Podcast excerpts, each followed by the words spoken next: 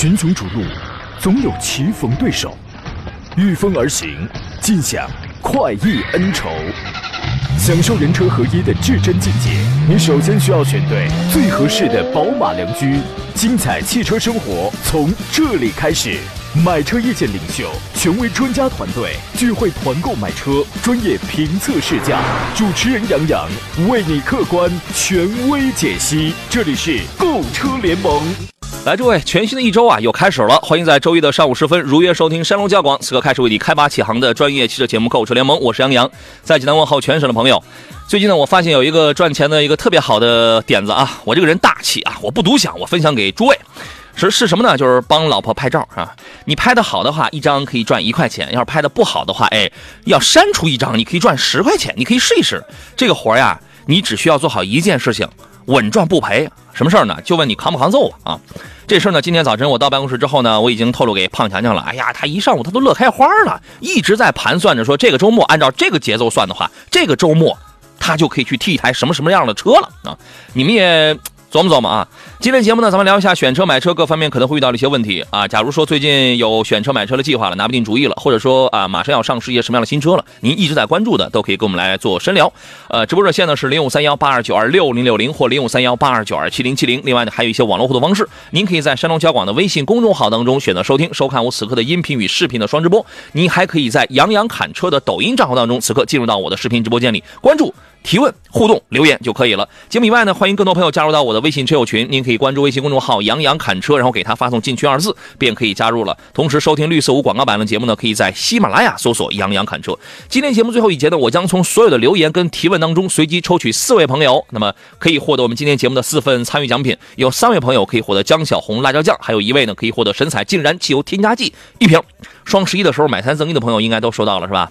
特别好啊！我们有车友群的朋友，这个收到之后还特别还拍照啊，还给谝一谝啊，挺好。希望你们用着效果良好啊。今天做上宾呢是济南品家二手车的石占平石老师，你好，腿哥。哎，杨好，各位车友好。我就觉得时间过得好快。前几天呢，咱们还说，哎呀，进入到十一月了，十一月初了，一号、二号了，一转眼月中了，十五号了。嗯，确实是这样的。哎呀，时光荏苒，岁月如梭呀。你看，再过个四十五天，二零二二年了。多么可怕啊！二零二二年呢，到那个时候又会有啊翻着花的一些新车，你到时候芯片万一一充足了，又有很多的新车。这不，第十九届广州车展就是十一月十九号，本周星期五就要拉开帷幕了。所以从今天开始呢，我们要开始前瞻、剧透、分析一下本次车展上啊大家能够见到了一些重磅级的、重量级的这种新车。那么其中有没有您所关心、所等候的？也欢迎诸位可以留言讨论啊。我们随机挑几个来说一下吧。先说一下宝马。宝马呢会推好几个新车呢。首先，呃，比较重量级的一个是二系的 Coupe，就是属于是一个后驱的运动化的这么一个轿车嘛。呃，它会继续采用宝马家族化的这种双肾的中网，是宝马二系自二零一四年推出以来的第一次换代，它是一个换代车型。呃，基于 Clear 的一个后驱平台生产，UKL 是前驱，Clear 这个是后驱。今年夏季末就能正式上市了。这个车长得非常的夸张啊，但是比四系呢。还能稍微收敛一下啊，前面那个灯腔也这个，你比如说外层是一个折线型的 L L E D 的这个日行灯啊，但是呢，这个保险杠两侧还有那个三角的进气口，反正这玩意儿也挺怪异的啊。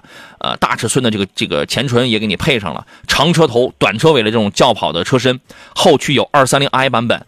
二点零 T 的四缸发动机，还有四驱的二四零 i 的这个版本，三点零 T 的六缸发动机，三百七十四匹，全部都配八速的这个变速器，有后驱也有四驱可以选择。那么目前的这个动力水准来看的话，大马力的二四零 i 将不会配备手动波啊，但是二三零 i 车型上还是有可能会提供一个六档手动的一个变速箱的。谁会买这个玩呢？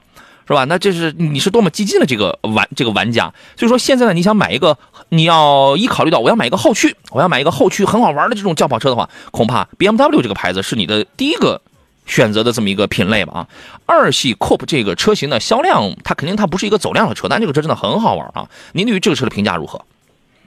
啊，可能过去我们提到这个像宝马这个车型的话，你可能第一印象啊，五系、三系甚至七系是吧？走量的。但这呢，对对，但这两年你发现宝马包括四系是吧？啊，嗯，我们说包括二系的话，应该他们是算是一个类型的风格啊，就类似这种轿跑这种风格啊。是。就我觉得大家的这对这些车型的这个关注点啊，也会越越来呃关注越多这种情况，可能我觉得特别是一些年轻的消费者，就是我说可能就追求所谓的这种驾控啊、操控啊对动力方面的话，会关注这类型的车。嗯，对你像你在路上冷不丁，你现在你见一个四系 Coupe，你会觉得哟真漂亮，你知道吗？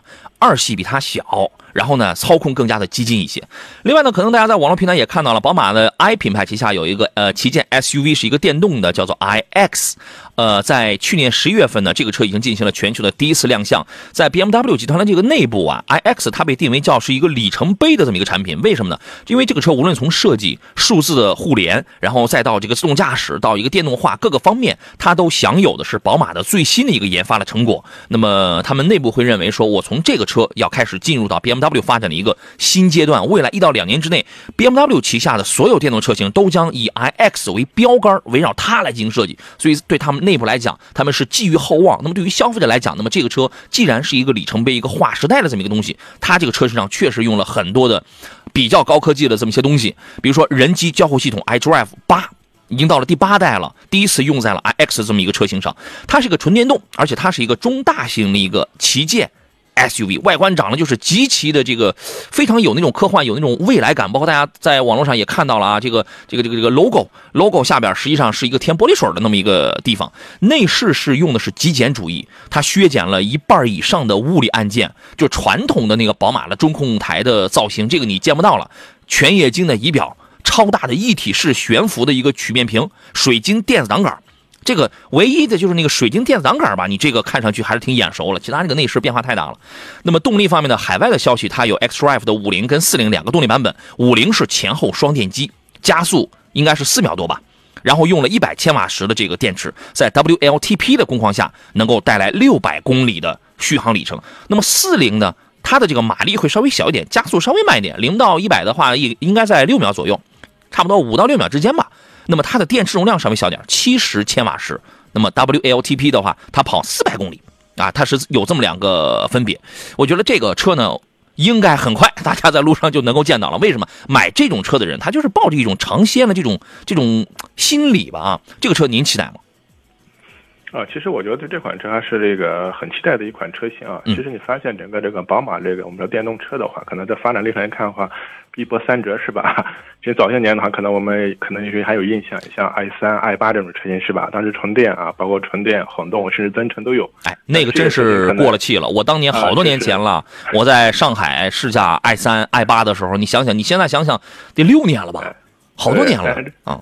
但这些车型可能后来确实都是不成功，是吧？包括哎宝马自己以后都停掉了啊。对，尝试性的那种产品啊。对，但是后来的话也包括什么传统的，像是油改电是吧？包括我们说后来纯电，嗯到现在我觉得 iX 这个这个平台的话，我觉得确实应该是宝马这么多年的话，我觉得这个纯电市场，我觉得一个就是算是一个多年的积累的一个新的一个开始这种情况。所以我觉得，觉得它的产品力的话，应该啊还是值得大家关注的。对，要么他们自己都觉得这玩意儿它是个里程碑啊，是吧？啊否则的话，你啊可能真的赶不上这个大的形势了。大家都在做这个什么对呃纯电动是吧？这种新能源这种东西啊。对，嗯其实对于很多的传统车企来讲，油改电是他们一个一个一个最便捷的方式。但是这种呢，由于它那个思路，它不如一些纯电，就是那那种造纯电的品牌，或者说一个一个造车信息里直接跳脱出来，就是那么的干脆，所以往往在市场表现上，就是总感觉会有一些保守。你跳不开原来的很多的影子啊，但但是当一些新的这个纯电的一些新理念、新东西、新平台、纯电的这种纯粹的平台出来的时候，你会发现真的它它就不一样。另外还有宝马的呃宝马的 i 四，这是个电动的四系啊，这个咱们就不展开说了。广汽本田呢会出一个型格，前两天有朋友还问说型格这个我我还纳闷，我说型格是一个什么车啊？后来他们说哦是是是那个东本思域的一个姐妹车型啊，那我那我知道了，它原来的英文名叫 Integra Integra，现在中文名叫做型格。就你说这个车，你说这个人很有型，很有品格，就是那个型格。广汽本田旗下的东本思域的一个姐妹车型，排量没变，1.5T，但是有可能会给你配一个六档手动的一个变速箱。它跟思域就是完全一样的平台，两个车只不过在细节方面会稍微有点不一样。你比如说长相。配置，它也是个溜背型的这种造型，尺寸也几乎是这个接近一致的啊，就是很多的细节会有点不一样。一点一点五 T，但是它可能会配一个，除了 CVT 之外，会配一个手动波了，就是这种。呃，现在就是基本上买手动挡的人呢也越来越少，除非是你刚拿完证之后呢，或者你就很喜欢开手动挡，或者刚拿完本之后呢，还想继续延续一下那个那个那个那个感觉吧。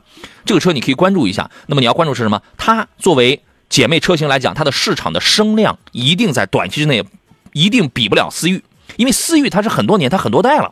它已经积攒了很多的这个市场口碑了。那么这个车出来之后，如果想要卖好的话，有可能啊会在营销啊，会在这个定价方面会打一些差异化。所以各位你可以关注一下这个啊。东本会出一个全新的纯电品牌，它的代号叫做 E N P One 啊。呃，它第一次亮相是在武汉车展上。那么新车呢是来自本田一个全新的纯电动品牌，叫做 E N 系列。啊，并且诞生于一个一个一个 F 字这么一个新平台，它是一个纯电的一个紧凑的 SUV，车很小，四米三九的这么一个车长。续航部分呢，它有两套电机，一百三十四千瓦跟一百五十千瓦的，零百呢大概是七秒多，反正在八秒以内吧。跑呢也跑不了，应该是能在五百公里左右吧。啊，是一个纯电的本田第一款正儿八经的纯电 SUV 啊，呃，我觉得这个也可以期待一下吧。啊，反正有有有这么几个新车啊，还有一还有一部分，我们待会儿加叙加议，我们我们加叙加议啊。呃，泰山英克斯说两天没听节目了，感觉心里空落落的啊。今天这不来了吗？来，诸位，此刻开始遇到了选车买车拿不定主意的，欢迎跟我们来聊一聊啊。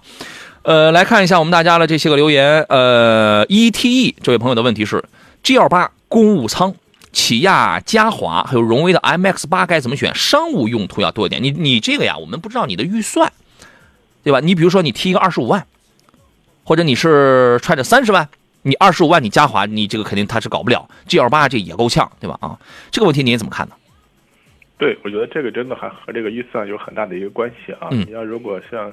这几款车型的话，可能不同配置啊，我觉得可能这个适合的这种场景啊，也也不太一样啊。你看，他补充了一下，说说预算是二十五到二十八。如果你这个是裸车的预算的话，这个还可以。如果你想要办完的话，你想嘉华是二十八万多起的一个标配的价格，对吧？邵师，您继续。嗯，这几款车里面，相对我觉得啊，你像这个嘉华的话，应该还是一款就比较新的车型了。这种情况在一块儿，所以我觉得整个车的这种产品力啊，包括我们说这种韩系车的话，整个配置方面都很丰富啊。但唯一的话，可能我觉得这个价格的这个坚挺程度是吧？啊，这个情况，我们的这个还是有待于观察。相对说，有荣威的话，你像这个 iMAX 八来说的话，这个价格肯定买旗舰顶配车型没问题。顶配啊。对对对啊，你包括它里面一些所谓非常科技的配置，什么摩巴啊这些东西的话，我觉得你这对这个东西是不是感兴趣是吧？这些科技的感兴趣啊。嗯。啊，另外的话，我觉得可能相对说中规中矩的话，那我觉得选这个 G L 八的一个公务舱是吧？我觉得这个综合来说的话，我觉得虽然不是说，呃，它的这个六五二整体的。对对，我觉得刚才我说错包括市场表表现各个方面综合，我说可能目前它的最起码销量在这儿是吧？整个车的产品力也不错，所以我觉得这个关键看你是怎么考量这个事情啊。对，六五二无非就是配置反正稍微低一点点，但行驶的那个质感啊，你包括就你买它一定是个最稳的选择。对对啊，所以综合表现的话，可能我觉得相对保守来说，那可能我会重点考虑别克这个 G L 八啊。哎，它无非它就是配置这个稍微低一点。在对吧？我觉得你首选是这个，首选是这个嘉华，你先别着急，次选是那个荣威的 MX 八，因为你这个预算能买一个顶配，你顶你这个顶配你二十八你都能办完，配置极其奢华，就是它它会更舒服。嘉华这个你先放一放，因为作为嘉华来讲，后期极有可能会大跳价。好了，我们回到节目当中，平安师傅说冒个泡吧，别以为我没听啊，得嘞，收到。极光呀，你问这个问题啊，真的是他跟咱们节目没啥关系。他说：“杨老师，乾隆白菜是凉菜还是热菜？是不是感觉单独主持很舒坦，没人跟你抬杠啊？跟我抬杠的那个年头，那个时候早过去了，早过去了。呃，这个梗啊，这个他跟咱们节目他没什么关系，但是咱们就说一句话。”咱也不展开评论，因为我也是干这行的，而且干了这么多年，这里边什么什么事儿啊，什么我也，因为你干这行的跟不干这行的，跟吃瓜群众来讲，他的体会他是不太一样的。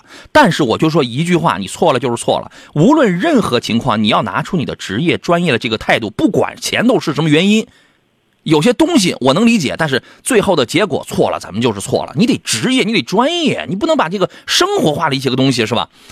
你前边你再有委屈，你后边你这一下你就完蛋了。好吧，这个跟咱们节目没关系啊，所以这个咱们就这个这个这个不唠这个事儿啊。呃，还有一位朋友一叫一切随缘，他问的是三十万以内的混动 SUV，请推荐一下啊。那你要讲混动的话，在这个价位区间啊，无非就是本田、丰田、国产，而且它里边又分是什么呢？这个混动啊，你你是传统的油电混，油混还是哎插电混？还是插电混，甚至你也能买到增程式。你要你要想细分的话，它都属于是这个油电混动这一里这个里边了，所以它细分也会比较多一点啊。呃，请邵老师来分析一下这个问题吧。啊，对，刚才就是杨所说的，其实我们说同样这个混动的话，就这个可能还是有不同的这种差别，这种情况这一块儿。那如果说到传统的，你像这个油混的话啊，那我觉得现在可能还是像丰田的，你像类似像汉兰达，嗯。啊，包括我觉得像这个陆放啊这种车型吧啊，因为它这个裸车预算不加价的情况下，能搞个低配，对的，搞个低配这种情况啊。对。但如果说插混的话，那我觉得可能这个车型会更多，特别是我们自主品牌的一些车型，我觉得这个嗯价格区间的话，优势还会会比较明显一些。对。哎哎对，自主品牌里边这个混动，你就可以瞄准什么唐 DM，对对吧？唐 DMI 它有这个插电混动的，一百一十公里、五十来公里的这个都有。但是你在呃研究这个车之前，你顺道研究一下它的 EV 功能受限的这个故障，这个普遍了这么一个问题，对吧？我建议你，我反正我给一个建议吧，你买这个车现在你得等。你得观察一下。再一个呢，从呃合资品牌上来讲，插混的选择余地要更多一些啊。还有国产车，其实很多都会有插混，你领克系列的零一它不都有吗？那么这种情况下，往往还有原来还有魏的什么 P 八，这种情况它的插电混动里程它都不会很多的。你跑个一百一十公里、一百二十公里，这算是很多的了。正常情况下就是五五六十公里，六六到八十公里啊。那么然后呢，插混里边途观也有。这个什么威什么丰田的、本田的这些都有，什么双擎、一加它都有。油电混呢，就是本田、丰田，就是以这些为主。里程不高的情况下，淘汰丰田，留下本田，这个就可以了，对吧？那基本上这个我我个人觉得就是这些还是很主流的。当然，刚才石老师也讲了，你在不加价的情况下，你也可以拿一个低配的什么汉兰达呀、皇呃这皇冠陆放啊什么这样的车子，好吧？这些选择你可以考虑一下啊。呃啊，油电混动嘛，油电混动这个就是刚都在我们刚才的这个讨论当中啊。山河以秋说，1.4T 的速派长期开倾向舒适度跟空间，这个车的舒适度跟这个车的空间是它是够用了，但是这个舒适度有的时候呢是来自于什么呢？你不急不躁，你开这个280的话，你觉得还挺舒服，但你要是急躁了，噪音什么上来了，提速什么很拖沓了，那你就不一定觉得舒服了。石老师怎么看这个问题？嗯，我觉得这个二八零的这个速派可能比较拉胯的地方还是一点四 T 这个动力是吧？啊哎，那我觉得可能作为日常代步啊，你可能对这个动力没要求，你包括可能我们说起步的速度稍微慢一点是吧？这种情况的话，如果你呢就能接受的话，那我觉得这款车还可以啊。嗯嗯，其他方面的话，我觉得整体来说的话，性价比还是挺高啊。这款车，嗯。好吧，这个麻瓜大爷说宋 Plus DMI 呃幺幺零的这个顶配怎么样？刚才我们讲的那个唐唐 DMI 的定位要比宋 Plus DMI 要更高，所以说呢，按照他那个预算的话，他当然是可以啊，他能买两个了，他能买两个宋 Plus 了，对吧？你买这一类的车，你都得注意一个问题，就是现在比亚迪只要是带电，很多车型你只要一查你就明白了，都受到叫 EV 功能受限，就是打不着电，打不着电。咱们也不知道，因为我呃抖音里边有有有一个视频专门分析了打不着电，它它会有四种可能性，有四个原因，咱们不知道它现在原因在哪儿。大多数可能是由于电池高度过热，它是一个热保护，但是这是一个设置之初的设计之初的就是一个呃一个一个一个一个问题。好吧，那就这样啊。隔壁大叔说，路虎神行的旋转和挡把哪个更值得购买？旋转和挡把哪个更值得购买？就是我们有一些朋友，呃，在网络上可能有一个传言啊，说这个旋钮换挡是不是日子久了之后就会有一些故障啊？其实这点我觉得倒是不必过分纠结啊。您对这个问题是怎么看的？嗯，这个路虎的这个旋钮换挡，这算是它的一个很经典，这一个特点或一个经典是吧？很多人可能就因为这个就感觉很和很多车型不一样，非常有特色，所以才会买它是吧？这种情况啊。现在国产车都这样。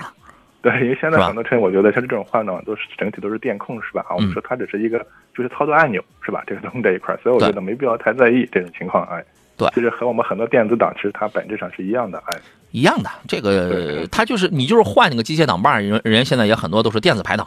这个没有什么这个这个这个值得那啥的啊。石宇真说：“我也来冒个泡啊，欢迎啊！”阳光子弹风雨后说：“收到了四瓶清洁剂啊，加了一瓶，感觉动力加强了，不错。这个神采竟然那官方测定能够提高百分之零点六几的扭矩的话，就让你感觉就是非常明显了嘛，挺好，好好用着吧。就是说，你只要把这个积碳什么你要清除干净了之后啊，你这个呃，同时你觉得整个车就是很很利索了。”对吧？油耗下降了，动力很利索了，就是这些都是水到渠成、顺之而来的事情，非常简单啊。滴滴司机说：“你好，老师，预算在十三万，看了有这么几个车，一个是广汽埃安的 S，一个是几何 A，一个是长安逸动的 EV，一个是比亚秦 EV。这里边卖的最不好的是长安逸动 EV 啊，我该怎么选择呀？呃，注重性价比得高的，质量稳定性、售后服务得好的，维修成本还得低的。你这几个维修，你这几个它本身电动车嘛，它你你只要不出问题的话。”其实它是不需要你在保养、你在维修上去操太这个太多的心、太多的费用的，一年大概是三万公里啊。呃，这几个车我重复一下，一个是广汽埃安的 S，一个是几何 A，一个是逸动 EV，一个是比亚迪秦的 EV 啊。先听一下石老师，您的建议是什么？啊，确实这里面可能这个长安逸动这个 EV 的话，确实这个销量还是真的很低，这个情况。这个卖的不好。对，如果按销量来说的话，那整体来说还是比亚迪秦啊，它的 EV 的话，相对说啊，这个市场在销量方面占绝对优势。但是现在很多地方可能这个秦的这个提车周期啊，嗯，包括这个可能缺货啊这种情况这一块儿，一时正好提不到车这种情况啊。是。呃，另外两款车呢，我觉得相对这个广汽传这个这个广汽埃安的 S 也是一个紧凑型的一个轿车啊。对这款车型，我觉得相对说整体来说的话，包括。性价比还有它的整体市场表现来说，我觉得整体还是不错啊，可以可以考虑一下它的三电这方面，我觉得啊，对它如果是预算十三万的话，那买的这个续航里程都不算是太高，都是四百来公里的这种续航。啊，对，因为这个差不多四百公里的话，目前相对说就是这个价格区间比较啊，对，真标准的这么一个续航公里数啊。对，好吧，你差不多你买的应该都是在四百公里啊，到这个就是四百到五百公里之间吧，都是这么一个续航。你说这里边，我觉得。反正都是主流的一个大品牌啊，你得从细节方面啊来这个抠一抠。你作为一个电动车来讲，这个三电呢，只要是大品牌，呃，往往都是比较成熟。你说电机用的都是永松电机，你这个质量上也差不出什么来。只不过在电机的一些功率啊，因为它跟燃油机一样，也分功率，它呃这个动力方面，它是用这个电机功率、电机扭矩来进行这个区分的。如果你是十三万的话，从这个动力这个角度出发的话，几何 A 是十三万级别。你看了这几个车里边最好的，它动力好，提速快，续航里程大家都差不多。然后呢，嗯，几何 A 主要用三元锂电池，三元锂电池呢，这个东西反正就是活性大一点，但是它充放电的这个效率要更快一些，在冬天的时候耐低温的能力要更强一些，但是循环充电的使用寿命要低于磷酸铁锂电池。还可以从哪些方面来比较一下？就是整个的配置、做工、舒适性、用料这块我占几何 A，它的用料真的很环保。还有吗？还有别的点吗？呃，其实我觉得像这种纯电动车的话，应该还是要关注一下当地的，包括一个整体的，我有一个呃呃售后服务的这方面啊，经销商的一个情况也要适当也要关注一下嗯情况这一块啊。所以呢，我觉得这几款车里面，相对来来说的话，我觉得你可能在这个重点是在这个。呃，几何 A 和这个呃广汽安之间去去权衡一下啊，确实我们现在很多这个秦现在很多地方提不到车，你可能等很长时间这个情况。然后如果你要拼电耗的话呢，ANS 我没测过，几何 A 呢，我预计它的百公里电耗应该在十五六七千瓦时，差不多，应该也就在这个范围内，也取决于你怎么开法。因为我开几何 C 的时候。它是个 SUV 嘛，我在高速上测的，它百公里差不多是十七千瓦时左右。因为这个就你要跑的多的话，那你也得算一个电钱嘛，电再便宜呢，你也得算费用嘛，对吧？那么然后你在这个情况下，你呃你了解一下，看 A 呃 AIS 的这个百公里的电耗是十几千瓦时，我觉得整体不会相差太大。从总从总体的这个性能上去讲的话，包括这个大品牌有有有有这个保障的话，我给你首推的是几何 A。首推的是几何 A，因为比亚迪在新能源领域也非常强，也非常强。但是就你这个预算，你看一个秦 EV 的话，那么它在我们刚才比的这个、这个、这个、这个、这个、这个，你包括这个电池的嗯密度啊，还有这个性能方面，它是不占优的。啊，确实如此，好吧？那你考虑一下啊。群雄逐鹿，总有棋逢对手，御风而行，尽享。快意恩仇，享受人车合一的至臻境界。你首先需要选对最合适的宝马良驹，精彩汽车生活从这里开始。买车意见领袖，权威专家团队聚会团购买车，专业评测试驾，主持人杨洋为你客观权威解析。这里是购车联盟。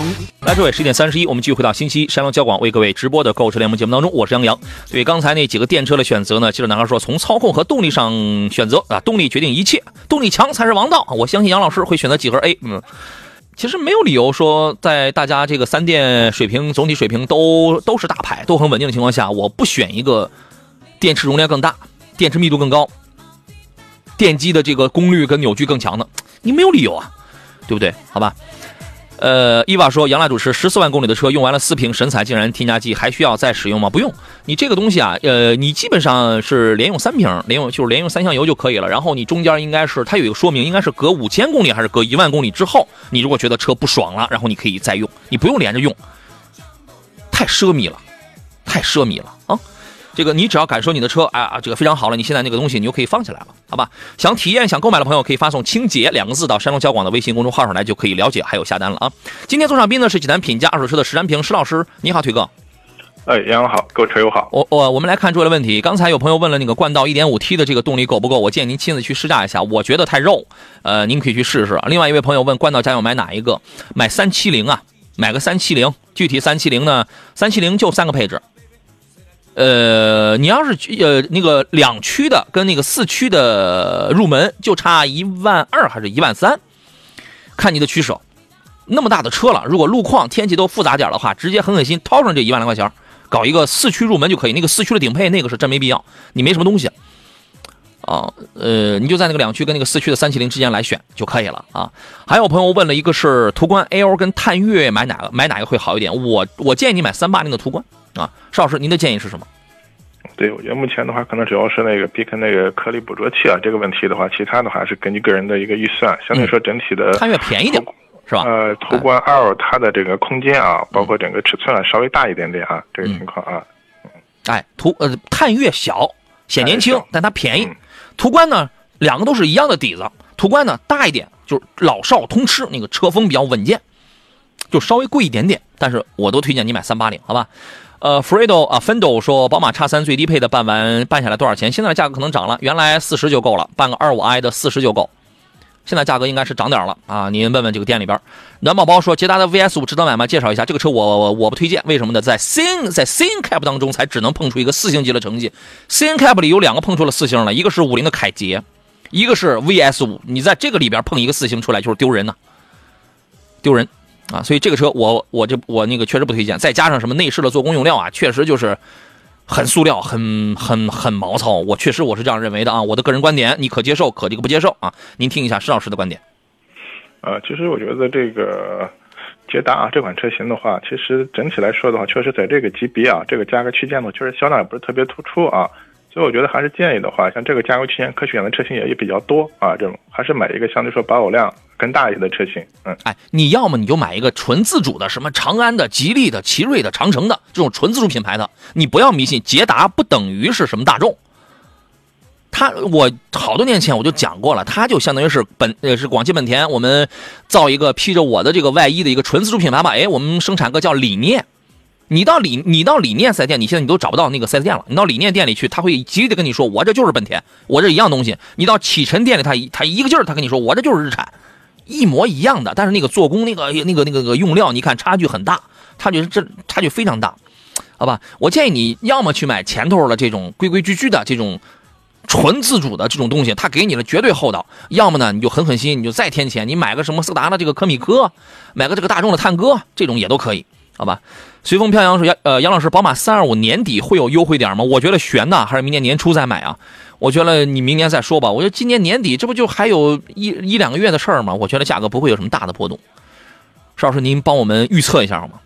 啊，这个我觉得像本田叉三这种车的话，它基本上三二五啊，三二五很畅销的三二五啊，很走量的。对对，虽然是是基本上是走量的车型嘛，是吧？这个可能短期内啊。”除非的话，我们是解决芯片的问题啊，解决不了这个车，我觉得对它价格，我觉得不会有太大的一个波动啊。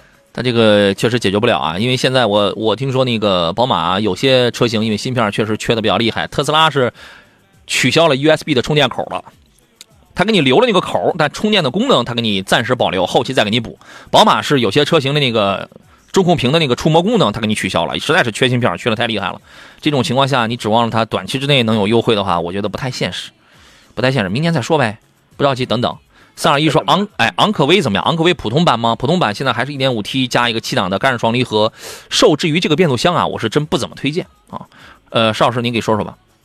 嗯，确实是是这个情况啊。我觉得如果看现在看昂科威的话，如果预算还充分的话啊，还可以的话，看看昂科威 S 是吧？这这个我觉得会好一点啊。你搞个 S 那个变速箱，人家不就来到了这个九 AT 了吗？九 AT 实际上就相当于在原来的 GF 那个六档变速箱基础上加了三个超速档。但是呢，由于这个齿比间隙缩小了，相对来讲平顺度增加了不少。但是呢，这个九 AT 在低档位的时候，有些情况下也能够感到了这个顿挫。但是确实比原来那个六 AT 啊，尤其比这个七档的干干式双离合好很多，要好很多，好吧？那就这样。呃，何必再回忆说？请问新款的宝来和宝来传奇版有什么区别啊？谁比较实用啊？实用这个东西啊，嗯，要看你是更加侧重于是品质感还是。买车成本，从买车成本上去讲，传奇版呢就是拉低入门的价格。传奇版宝来，这个你比如说一九款的这个传奇版跟二一款的这个新宝来比，你会发现尺寸也不一样，动力稍有差别的，动力基本一致啊，但是其实发动机会稍有一点点不一样，但是整个的配置啊，就是做工啊，就小差距是比较大的啊。这个还是要看预算啊。你如果对于品对舒适度这个东西要求不是很高的话，买一个传奇版，这个就可以啊。邵老师，您觉得呢？嗯，确实是这样。所谓传奇版的话，我觉得可能就是为了我们说降价啊，把价格拉的再低一点啊，出这么一款一款一款产品啊，这种情况在一块儿。所以像这种经济型的，我们说代步小车的话，其实厂家对这个成本控制，我觉得非常严格的啊。这种情况，既然价格能降下来，它我觉得一些配置确实还是。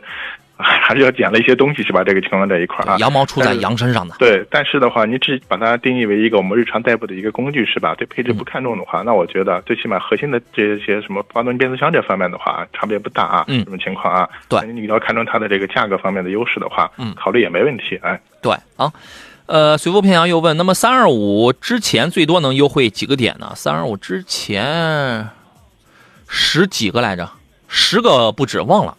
我不知道你这个之前是是多长之间是吧？啊，就是曾经卖咱就是卖的比较便宜的时候，呃，对，那时候应该我觉得整个车价的话，应该多少块钱？差差不多应该有三万左右的这样的一个一个优惠吧？哦，三万多，三四万，三四万都有。对，嗯嗯，四万左右，四万左右，我记得就是当时优惠比较大的时候。你现在肯定没这个价。对，所以价格不是一直在减，缓缓的在在在在涨是吧？这个情况啊。对。所以说你现在呢，你如果想尝鲜呢，你你觉得反正比原来贵个一两万，你觉得不是什么事儿，自己也能挣出来，是吧？那这个他就看你个人，好吧？那就这样啊。呃，还有人问昂科威 Plus 跟途观 L 怎么去选？刚刚已经在广告期间也给您已经回复过了。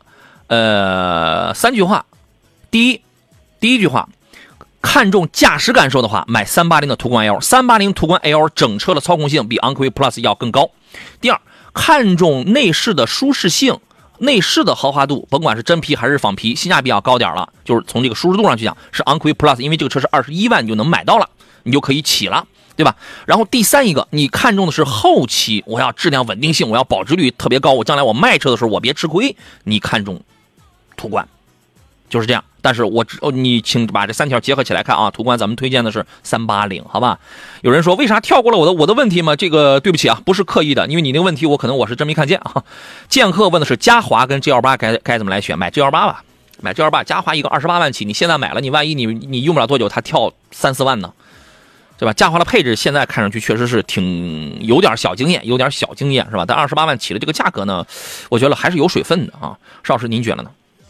对，其实我们当时嘉华这款车的话，我们是看整个这个包括配置各个方面的，包括国外的版本来看，车确实还不错啊。嗯。但是车这个我们说入门级的价格定的，我觉得确实还是超出我们的这个预期。包括我个人来说，我觉得这个车可能入门级的价格定到二十三万、二十三四万的话，我觉得啊，应该还是产品力还是不错的，能容易接受。但现在只要定到二十八，特别是经过以往的这个韩系车的在国内市场的一个表现，这个价格的这个坚挺程度是吧？这个确实还是。不是特别有信心啊，其他的方面我倒觉得还好。这款车，他要定个二，他要定个二十三万，他怎么降呢？降无所降啊，是不是？但是实际上，它真有可能会降到这么一个价位啊？好吧，那目前真的是最稳健的一个保值、一个理财的产品就是 G L 八，它可能配置不高，就反正就这么问题，好吧？呃啊，我看到零六九四的问题了，他问的是胜达这个车怎么样，油耗、车的优点、缺点，麻烦解答一下，很纠结。这个车呀，你不必纠结，你就这样，你就这样想，二十左右你想要落地的，同时还得是个六座的，还得是二点零 T 的配八 AT 的，配置还不错的，你觉得有吗？你盒子里边没有，你得上国产里边去巴拉巴拉，你只能上国产里边去巴拉巴拉，所以说他打的就是这么个缝隙。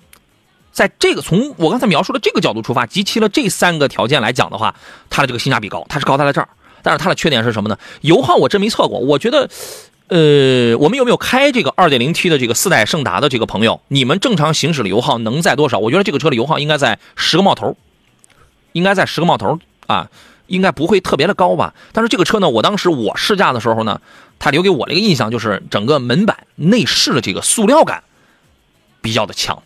而且那个，我当时我开了一个黑内的这么那么那么一个车子，非常不耐脏，非常不耐脏。嗯，其他的大的短板目前倒是还没有发现。反正这个车整体的性价比真的是挺高的啊。邵老师，您对于您对于这个车是什么看法？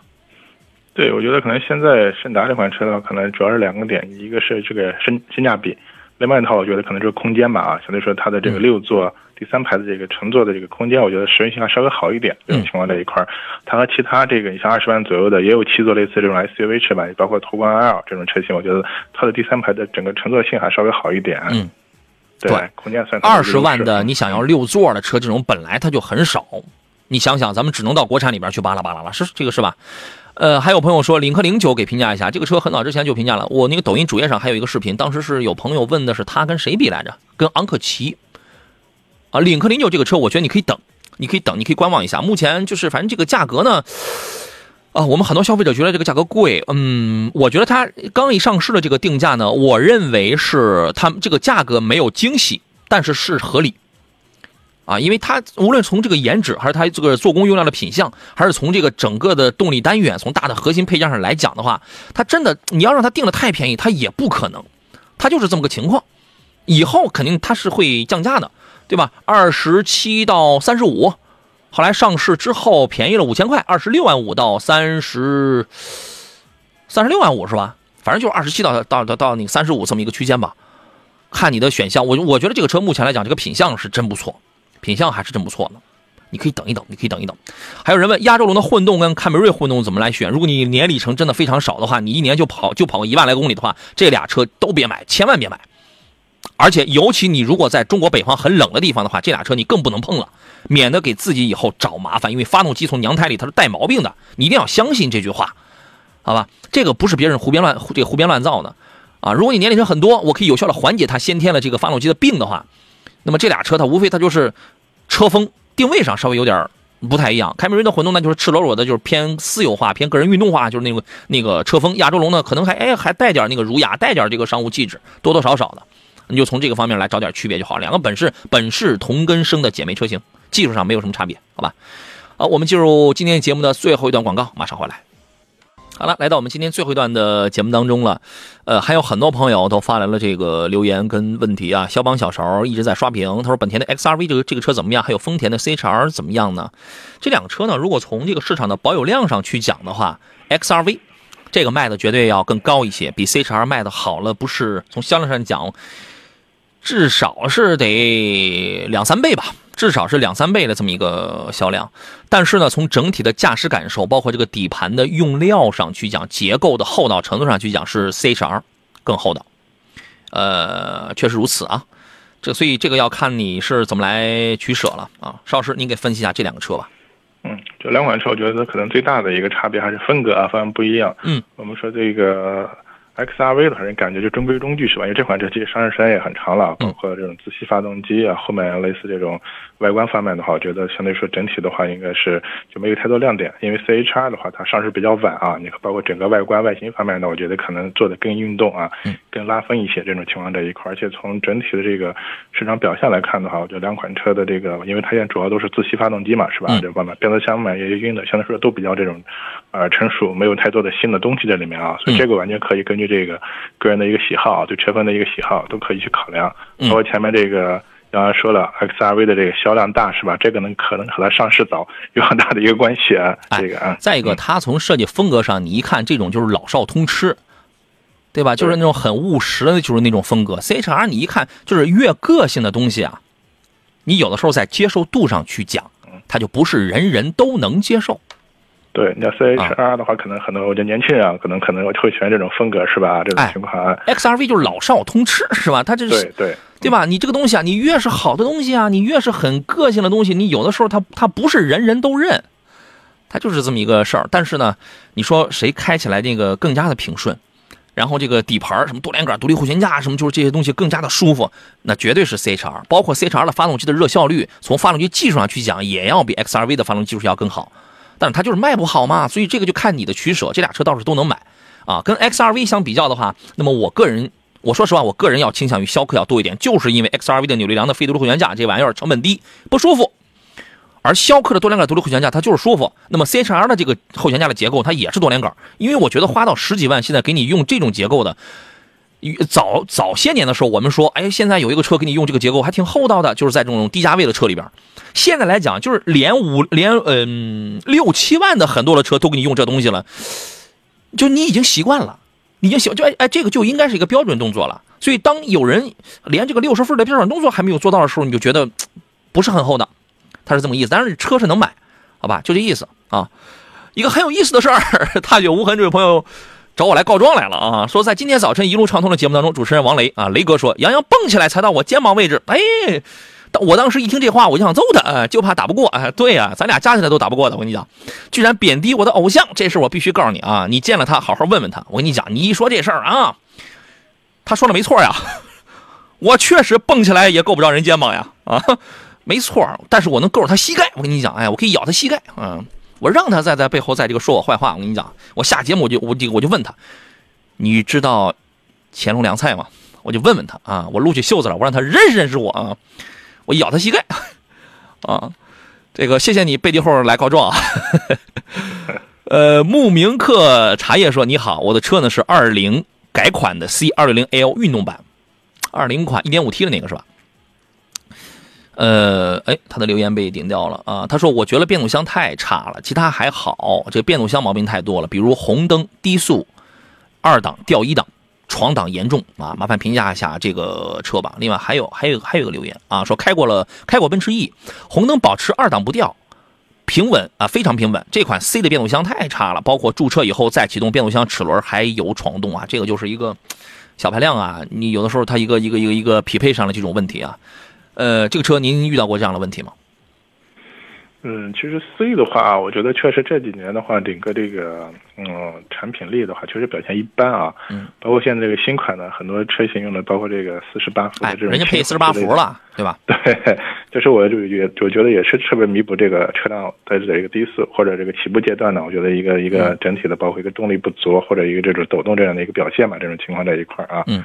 呃，早些年的这个 C 啊，确实我觉得和你同样的三系，还有包括 A 四类来说，我觉得 C 的确实，嗯，可能品牌优势啊，呃，大一些，但是整个这驾乘感受确实一般，这种情况，嗯，对，这个当年我记得很多车主也也投诉过这个事情啊，有什么办法能缓解吗？你比如说我刷一个 ECU，嗯，改变一下这个。可能可能不好解决这个这个情况这一块，这个我们通俗的就是娘胎里的东东西啊这一块，有些可能是改变不了这一块。哎，现款的，你比如说最新款，前两天刚刚上市的那个，为什么我没有觉察到这个呢？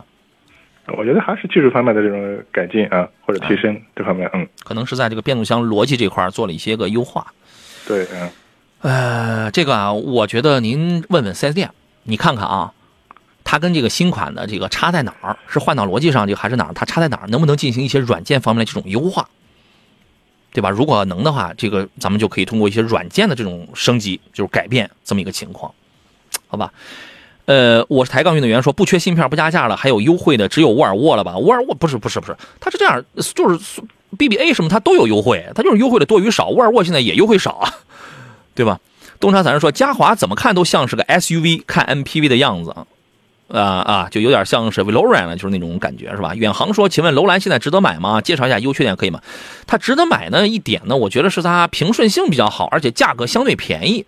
但是呢，也有一些不值得买的原因，就是说这个车的技术真的很老，好像我原来看过一个消息，这个楼兰是不是马上要改款啊？是马上要换代还是要怎么着？你验证一下这个方面啊。这个车技术确实很老，而且开起来吧平顺有余，但动力不够，底盘也很低。尤其呃很多人我喜欢加一个踏那个侧踏，一加了侧踏之后呢，你再通过一些特殊路况的时候，因为那个车低并且长了之后大了之后，透它的那个通过角它就小嘛，是有的时候是容易拖底的。有优点有缺点吧，这个车也非常不保值。你买了之后你得多开啊。邵师对于这个车是什么看法？嗯，我觉得楼兰的整体的一个空间啊，包括舒适度啊方面，整体还是确实还是不错。包括现在来看呢，我觉得性价比方面也不错啊。这种情况这一块儿，嗯，但唯一的话就是杨洋说的这个情况，可能整体的这个车的一些技术啊，包括一些车机方面，确实还是显得有些呃有些老，老是不是老这个情况这一块儿。对，包括我觉得刚才说的这个可能要换代，这个我也听到相关消息啊。我好像看过这个，嗯，但是记不太准啊。你啊，查一下但如。果的话，就是你觉得这个车，我觉得看中它这些优势啊，对嗯其他不太在意的话，那我觉得买到也倒也无妨，是吧？啊，嗯，好吧，那就这样啊。这个记者男士说，杨老师跟王林老师我都见过，我个人觉得杨老师跟王林老师都很高，都是一米八几的大个儿啊。谢谢啊，你给我拉长了得十好几公分呢啊。说王老师略微胖，远看不如杨老师高，哎，谢谢啊，谢谢谢谢。嘿嘿，我比他胖，好吧？嗯，你看我的粉丝就是爱我，哎，你们多说我的好话啊，谢谢，我心里可舒服了。何必再回忆说这个传奇的大灯改装 LED 是是多少钱？你还是那个宝来传奇吗？改 LED 大灯啊，我觉得是这样，因为很多朋友他图简单啊，就光换个灯泡。那换个灯泡的时候，那个灯光还是要散，还是要散。我我建议你最好是直接就是本身换灯泡它很便宜啊。现在这个价格市场价一般在多少？嗯，这个我觉得从呃十几块钱到几十块钱都有。对它这个价格不不同品牌的这个啊这个情况，它价很大。我记得我当年有一年的时候，我到那个飞利浦在上海吧。嗯，上海好像有一个总部还是有个什么，我到他那个总部工厂去这个参观的时候，好家伙，那个价格跨度很大，都有几十块钱的，还有上万的呢。这个正常情况下几千块钱这个又行，几千块钱可能这都是贵的。只是灯泡的话，应该没这么没这么哎，灯泡很便宜，但是你不是连灯碗连什么东西，你得来个全套的嘛？好吧。张三丰说：“这个连连连那个透镜啊。”张三丰说：“请问杨洋，呃，三点五的最低配的 GL 八啊，一月份将满三年，六万公里没有事故，现在还能卖多少钱？全部都是在 4S 店保的啊，全全原车漆啊，您给个价格吧。哎，是哪一年的？我刚才没听清楚啊。差俩月就满三年，差俩月满三年。嗯嗯，就是让我们来数数来着。一一九年初。哎哎，对，就是一九年的嘛。呃，哪一个配置是？三点五的最低配。三点五的。对呀、这个还这个现在还真见不到了。是 GL 八吗？GL 八。它这个排量可能有问题啊，我觉得。嗯，是。我觉得你还是把整个这个车的具体的一个三年之内三年之内这个排量好像没有。对，一般可能都是二点零 T 的啊，这这这个排量啊，好吧，弄清楚了咱们再说吧啊。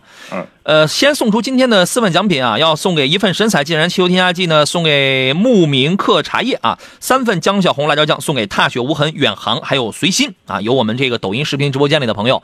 这个各位呢，可以在杨洋侃车我的抖音账号当中给我发一个私信，发来您的收件地址，告诉我您中奖时候的名称跟所中奖品，还有这个收件地址就可以了，好吧？祝贺啊！随心说，腿哥来蹲的时候还合过影，比我高。那腿哥，你想他都大长腿，那我都我都那么羡慕嫉妒他，他能不比你高吗？哈！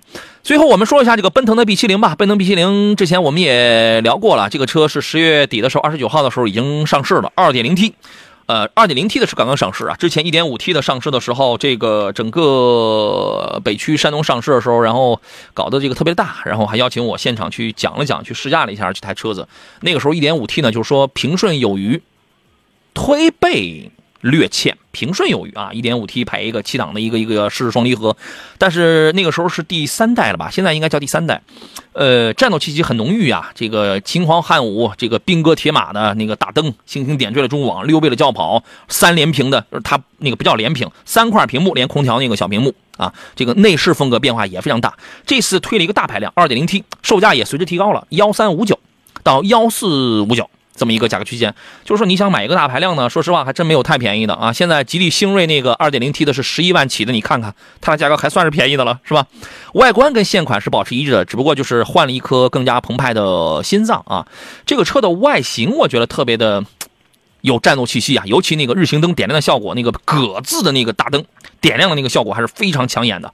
双腰线、溜背车身，而且呢，外后视镜，还有车门底部的这个装饰条，还有轮圈，全部这一次给你用了一个亮黑的这种设计，配了一个红色的制动卡钳。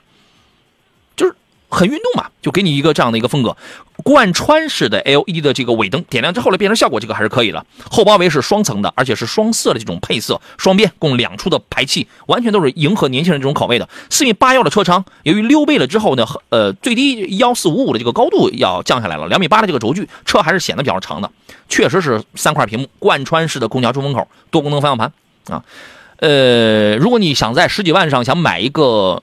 掀背、掀背大开口这种尾门的车的话，现在选择余地不超过四款，选择余地本身就是非常少，因为这个东西它从研发、从开模的这个成本方面，它也是要有一些成本、有一些高难度的啊。安全配置方面，它做了还是比较不错的，博士九点三版本的 ESP，还有 HAC 坡呃坡路控制系统啊，还有什么这个电子驻车啊、前前后驻车雷达呀，而且这个车还支持 OTA 升级，自适应巡航在高配车型上这个是具备的啊。呃，2.0T 配的是爱信的 6AT 的变速器，观测零百加速时间是7.8秒，百公里工信部的统计是七升，正常使用的话应该在九到九个十个吧。你要太低呀，也对不起这个排量了。奔腾 B70 第一代是什么时候上市的？2006年，第二代是2014年，第三代是去年2020年。啊，所以说不断的都在生意当中，转眼之间这个车也卖了十五年时间了。年轻朋友，你可以关注一下这个全新上市的二.点零 T 的这个排量啊。好了，今天时间关系，咱们节目就到这儿了。再次感谢腿哥来做客，谢谢，再见。好，再见，嗯。节目以外的时间呢，各位可以通过这个杨洋侃车的抖音账号呀，各个短视频账号，还有这个啊一些新媒体账号，包括回听绿色版节目，您可以在喜马拉雅搜索我们的这个杨洋侃车的这个账号啊，我们继续互动起来。我是杨洋，结束今天的直播，呃，更多没有聊完的话题，咱们留到明天上午的十一点吧。上午十一点，山东交通广播，欢迎各位准时锁定，咱们明天见，拜拜。